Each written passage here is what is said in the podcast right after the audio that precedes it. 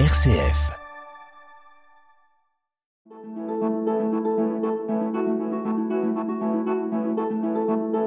Itinéraire. RCF.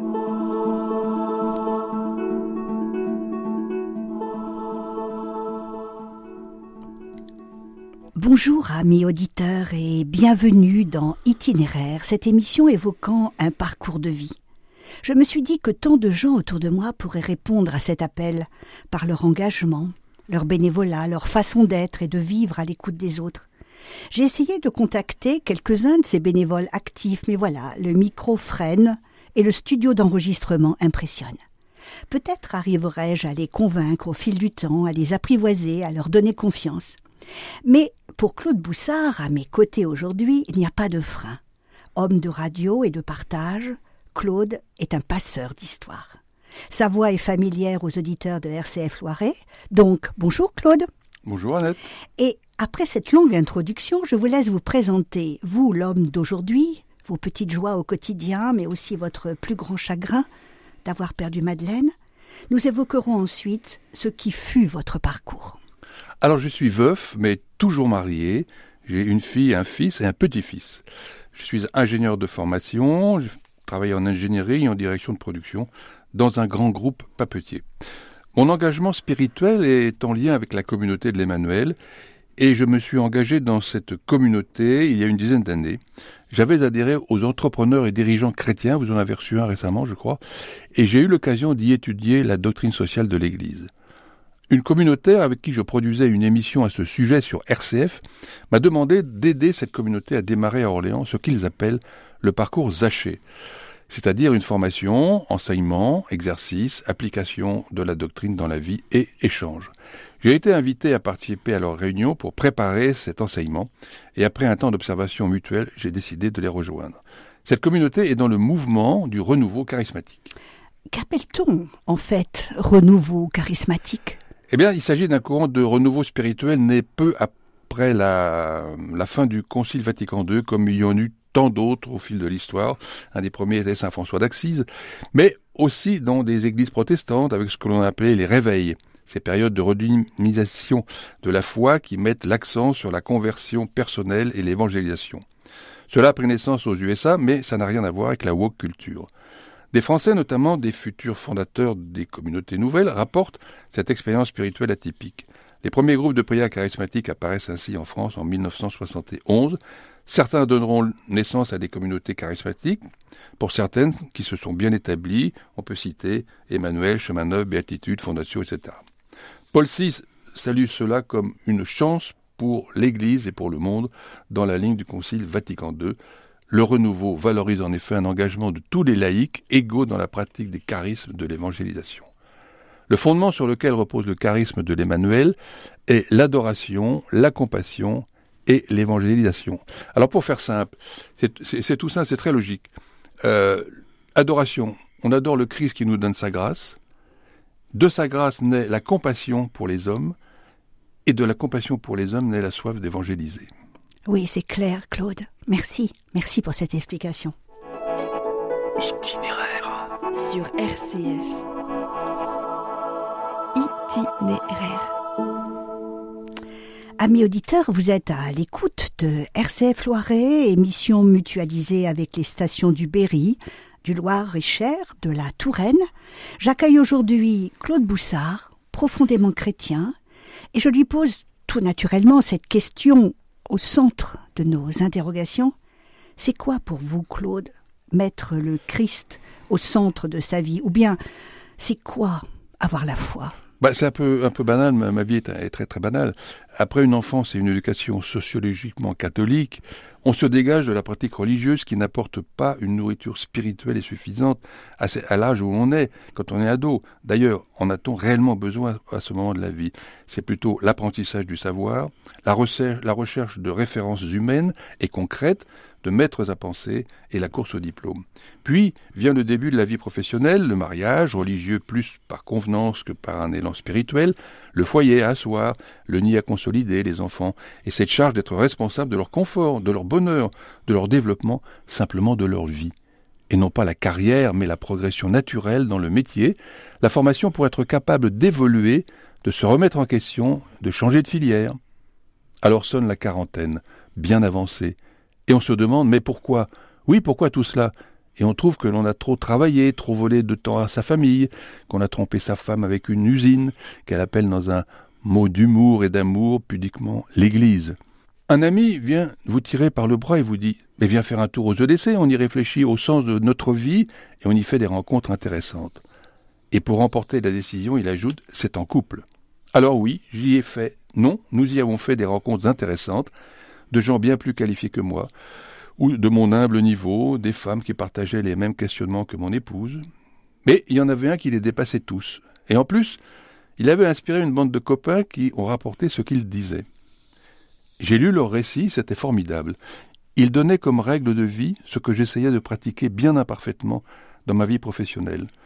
On appelait ça l'humanisme à mon époque, ne pas confondre un homme ou une femme avec son travail, le droit à l'erreur, l'homme est toujours supérieur à sa faute, la liberté de se tromper sinon on tue l'initiative, la nécessité d'avoir un cap, une formation, le travail en équipe. Seul on va plus vite, mais ensemble on va plus loin. Et alors j'ai appris que cet homme s'appelait Jésus. Et l'on comprend assez vite que sans lui, on ne peut rien. Il laisse croire que tout dépend de nous, mais il est bon d'écouter Ignace de Loyola. Prie, car tout dépend de Dieu, mais agis comme si tout dépendait de toi. Claude, ça serait bien de redire cette phrase. Prie, car tout dépend de Dieu, mais agis comme si tout dépendait de toi. Merci. En plus, il nous dit que nous, chrétiens, c'est important, nous ne connaissons pas la vérité, mais que c'est lui, le chemin, la vérité et la vie. Il nous donne le cap, pas des recettes pour régler mon problème professionnel ou amoureux, mais la bonne direction. Et puis il y a toujours le Saint-Esprit pour nous éclairer à condition de le prier. L'Évangile est un merveilleux livre de management à condition de le lire et de le mettre en pratique. C'est le plus dur.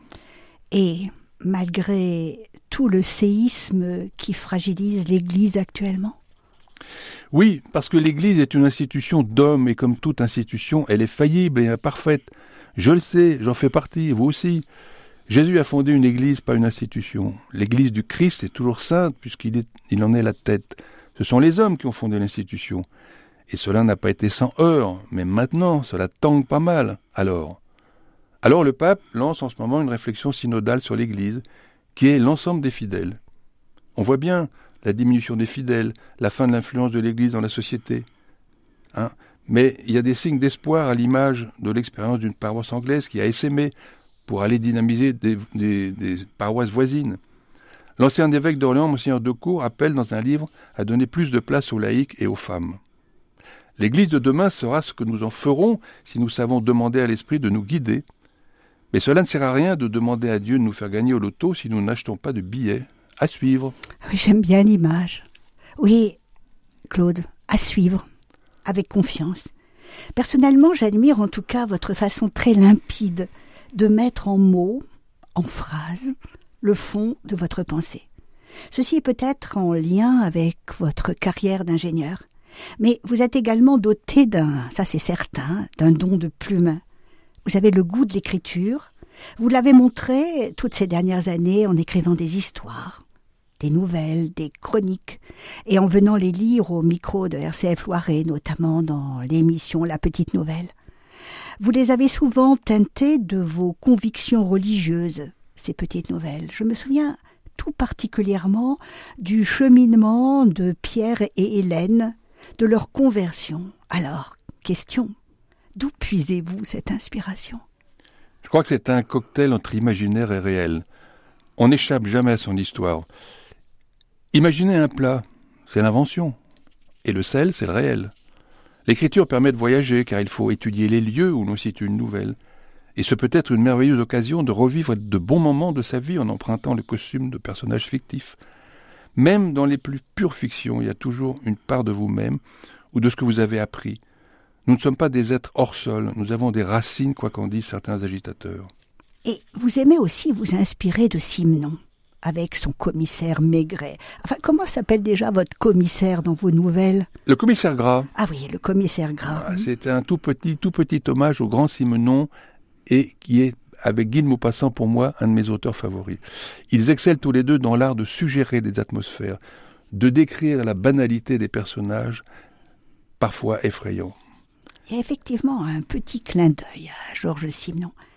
Et combien de nouvelles avez-vous déjà écrites? Entre 25 et 30 En tout cas, assez pour publier un recueil. Je souhaite bien sûr qu'un éditeur à la recherche de nouvelles découvre un jour votre talent.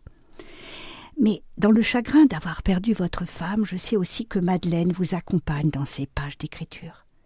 Vous m'avez dit un jour, cela m'a énormément touché, Madeleine lit par-dessus mon épaule quand j'écris. Oui, j'ai été vraiment très touchée par cet accompagnement et votre façon de le dire. Et je pense aussi que c'est là, de, de là, que naît euh, notre grande amitié. Eh bien écoutez, c'est tout simplement parce que je n'aurais pas pu mener mon métier sans sa présence, sans son aide amoureuse. Et ça continue.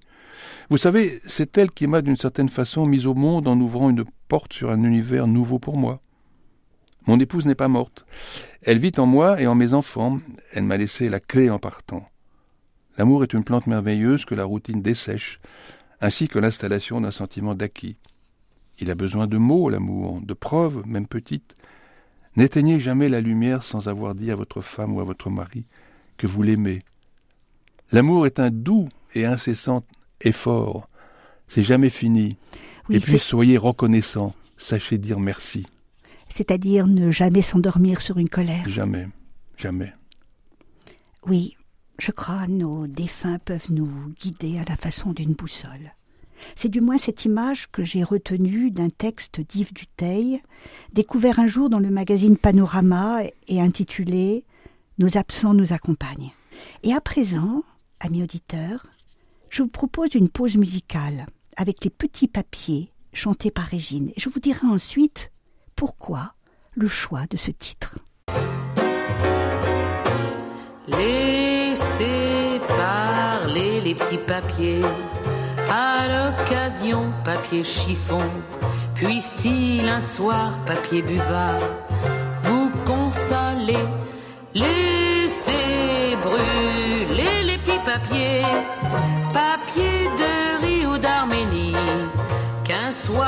Puisse, papier maïs, vous réchauffer un peu d'amour, papier velours, et d'esthétique, papier musique. C'est du chagrin, papier dessin. Avant longtemps, laissez glisser, papier glacé, les sentiments, papier collant. Ça impressionne, papier carbone, mais c'est du vent. Machin, machine, papier machine. Faut pas se leurrer, papier doré. Celui qui touche, papier tu mouches. Et moitié fou, c'est pas brillant, papier d'argent. C'est pas donné, papier monnaie. Où l'on en meurt, papier à fleurs. Où l'on s'en fout, laissez parler les petits papiers. RCF. Itinéraire.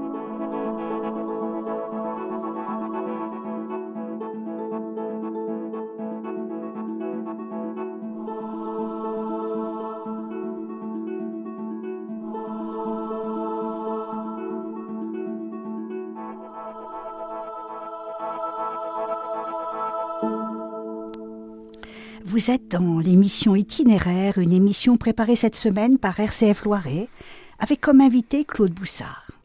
Alors, laissez parler les petits papiers. C'est de circonstance, n'est-ce pas, Claude? Nous avons évoqué vos chroniques hebdomadaires, vos nouvelles. À présent, voyons plus grand à l'échelle industrielle. Qu'avez-vous envie de raconter sur la fabrication du papier que vous avez vécu en qualité de responsable de production dans une grande société de papier sanitaire? Alors pour faire court, le papier c'est magique. Des fibres de cellulose enchevêtrées, tenues entre elles par des forces de liaison oxygène OH. Ça veut dire qu'il y a de l'eau dans le papier, environ 5%. Du papier 100% sec n'existe pas. La fabrication du papier remonterait à 2000 ans en Chine. Mais les premiers fabricants furent des guêpes. Regardez un nid de guêpe, vide de préférence. Elles mochent le bois pour en faire une pâte et avec cette pâte, elles constituent leur nid. L'industrie papière est arrivée en France vers le XVe siècle par l'est de la France. On a d'abord utilisé le textile, puis au 19e, le bois, suite à la pénurie de textile. Balzac en parle dans Illusion perdue. La partie utile est la cellulose. Et voilà, pour fixer un peu les idées, il faut 3 tonnes de bois pour fabriquer une tonne de papier. Et tout ce qui n'est pas de la cellulose est valorisé. Ça sert de, bois de chauffe ou de combustible pour les usines de pâte à papier. Et en France, nous ne produisons malheureusement que 16% du bois pour pâte à papier. Pourtant, on a l'impression que la France est un grand pays forestier. Oui, c'est vrai. Pour les écologistes, eh bien, je dirais qu'il faut 700 mètres cubes d'eau par tonne de pâte. Et en raison de la, mais en raison de la réutilisation des déchets, la fabrication de la pâte, avec la combustion du bois qui sert à chauffer les, chaudières, produit plus d'électricité qu'elle n'en consomme. Et la combustion du bois, c'est du CO2, me direz-vous, effet de serre, oui, mais c'est annulé par le carbone consommé pour produire ce bois qu'on va utiliser pour la pâte à papier. Donc le bilan est nul. Pour être honnête, il y a quand même des rejets gazeux et des liquides nocifs qui sont très contrôlés quand même. L'utilisation du papier, c'est vaste, 50% pour l'écriture, pour l'impression, 14% pour, 44% pardon, pour l'emballage et 7% pour l'hygiène, sans oublier le médical, et oui, les masques anti-Covid. Elle a été boostée par l'informatique, pour l'impression, et le français consomme environ 170 kg de papier par an, tout confondu, avec les emballages industriels et tout. Et quand le papier doit servir à l'impression, il faut lui ajouter de la colle, sinon ce serait du buvard. La mention serait due à l'étourderie d'un apprenti qui avait oublié de mettre de la colle et qui a inventé. C'est amusant toujours de savoir d'où vient des, viennent des inventions. Les maîtres à l'époque euh, préféraient le parchemin, hein, qui est de la peau, qui est vrai, qui se conserve vraiment beaucoup mieux que le, papier. Mais le développement de l'imprimerie imposa le papier. Alors, je réponds par avance à une question sur le papyrus. Ça n'est pas du papier, ce sont des feuilles de papyrus. Euh, qui sont faites de lamelles de Cyperus papyrus, disposées horizontalement et verticalement en, entremêlées et puis pressées. Voilà, c'est pas du papier. C'est vrai que j'étais très déçu de savoir ah, que bah c'était pas du papier quand on a préparé bah, un vous petit avez vous acheter un lotus comme ça pour. Et le papier, Claude, cela se recycle. Le papier, ça se recycle. Oui, c'est même une nécessité absolue. On peut récupérer 78, presque 78% des vieux papiers. Et il faut une tonne de, de vieux papier pour fabriquer une tonne de pâte, soit 200 kilos de déchets. On peut recycler le vieux papier à peu près quatre fois parce que les fibres deviennent de plus en plus courtes et sont dégradées et passent à travers les mailles de, la toile sur laquelle on dépose la pâte à papier pour faire un film. Compte tenu des matières premières et des techniques de production, la proximité ou l'éloignement des ressources, par exemple les forêts c'est loin des usines, alors que les vieux papiers sont près des usines de vieux papier, eh bien, la fabrication de vieux papier est moins polluante que la fabrication de pâte vierge. Alors, on peut dire en résumé que 60% du papier est produit à partir de vieux papier et 40% à partir de pâte de bois. Voilà, c'est un peu, un peu technique, je ne veux pas encombrer trop l'esprit des, auditeurs. Oui, je ne sais pas si on retiendra tout. Non, non, sûrement pas. Mais je retiendrai en tout cas quand même que le papyrus n'est pas du papier. Ah non, c'est pas du papier, et que les vieux papiers, c'est quand même une, façon de recycler, et c'est une, fabrication qui est, pas beaucoup, qui est moins polluante que la, pâte neuve. Mmh. Voilà. Et à présent, presque dans chaque magazine, il y a une page de publicité concernant le papier. J'ai retenu par exemple celle-ci. Trier, c'est donner du répit aux ressources de la planète. Ou bien cette autre. Trier, c'est donner une nouvelle vie à tous nos papiers. Et encore, 1,3 million de tonnes de papier recyclé permettent d'économiser annuellement 23 milliards de litres d'eau. Que peut-on en penser, Claude? Tout d'abord que vous êtes un puits de science, Annette. Ah mais euh, c'est formidable, vous avez bien préparé l'émission. Ah, j'ai bossé. C'est la marque d'une professionnelle, une grande professionnelle, comme tous les gens qui travaillent sur RCF. Merci, merci pour ce petit. Alors, on a vu que c'est très important de recycler les papiers utilisés. Mais le mieux, le mieux, serait de consommer moins de papier. Par exemple, impression recto verso, par exemple, et moins de pubs dans les boîtes aux lettres. Mm. Bon, bref. D'accord. Alors, luttons contre le gâchis, effectivement. Oui. Et puis, mettons peut-être euh, sur notre boîte aux lettres, pas de pub, merci. Voilà. Hein? Alors un petit coup d'œil sur la pendule, car je voudrais terminer par un extrait d'une de vos récentes chroniques. Euh, oui, nous avons le temps, même largement le temps. Euh, j'aimerais finir par un sourire, car je suis sûre que les auditeurs se reconnaîtront dans ce voyage en bus. Alors, c'était dans quelle chronique? Alors ça s'appelait Un Loiretain à Paris.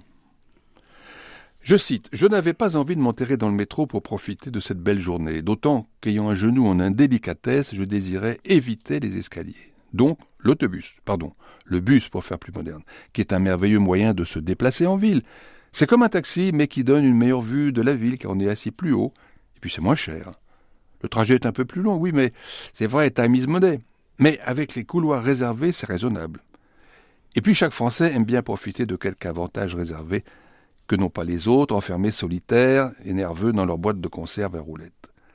Le chauffeur avait l'air taciturne, bah oui, c'est peut-être pas toujours marrant de conduire à Paris, mais l'important était qu'il conduise bien et avec délicatesse. Pas comme certains qui démarrent violemment.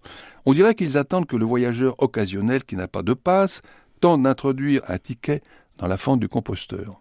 Moment périlleux où l'équilibre est instable, occupé qu'est le à tenir son bagage et d'une main et de l'autre à tâtonner pour consommer le mariage du ticket et de la machine.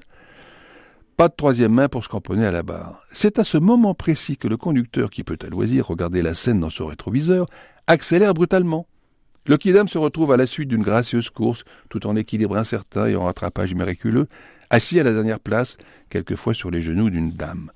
Vous me direz qu'il pourra profiter d'un arrêt brusque pour se retrouver devant la machine pour un autre essai, tant les freinages sont brutaux.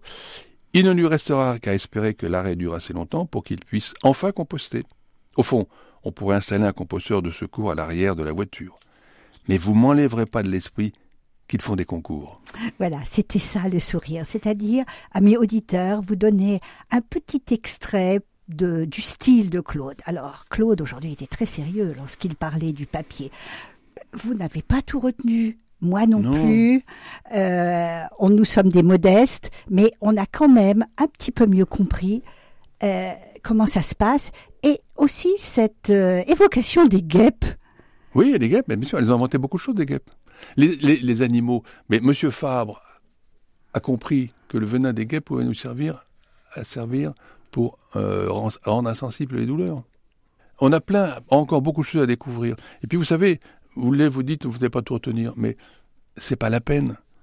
On peut expliquer l'amour avec des échanges physico-chimiques épouvantables, des cellules et tout ça, mais c'est pas ça qui est important, c'est de s'aimer. Bien sûr. C'est pas de comprendre. Je comprends pas pourquoi j'aime ma femme, mais je l'aime. C'est mmh. le principal, non? Voilà. Donc nous étions quand même en état de grâce, même euh, sous le charme de, de, tout ce que nous racontait Claude, euh, même si euh, évidemment nous n'étions pas à même de comprendre tout. Alors grand merci Claude pour ce partage et je nous renouvelle mon souhait qu'un jour des lecteurs puissent vous lire, mais auparavant donc euh, il faudrait trouver un éditeur. Et comme chantait Régine, laissez parler les petits papiers. Alors peut-être qu'on a le temps de réécouter juste quelques notes et moi ce que je souhaite dans l'amitié c'est de rester toujours dans vos petits papiers. Et je voudrais bien sûr remercier à la technique Eleanor. Machin, papier, machine. Faut pas se leurrer, papier doré. Celui qui touche, papier tu mouches. Et moitié fou, c'est pas brillant, papier d'argent. C'est pas donné, papier monnaie. Où l'on en meurt, papier à fleurs. Où l'on s'en fout. Laissez parler les petits papiers. À l'occasion, papier chiffon. Puisse-t-il un soir, papier buvard, vous consoler.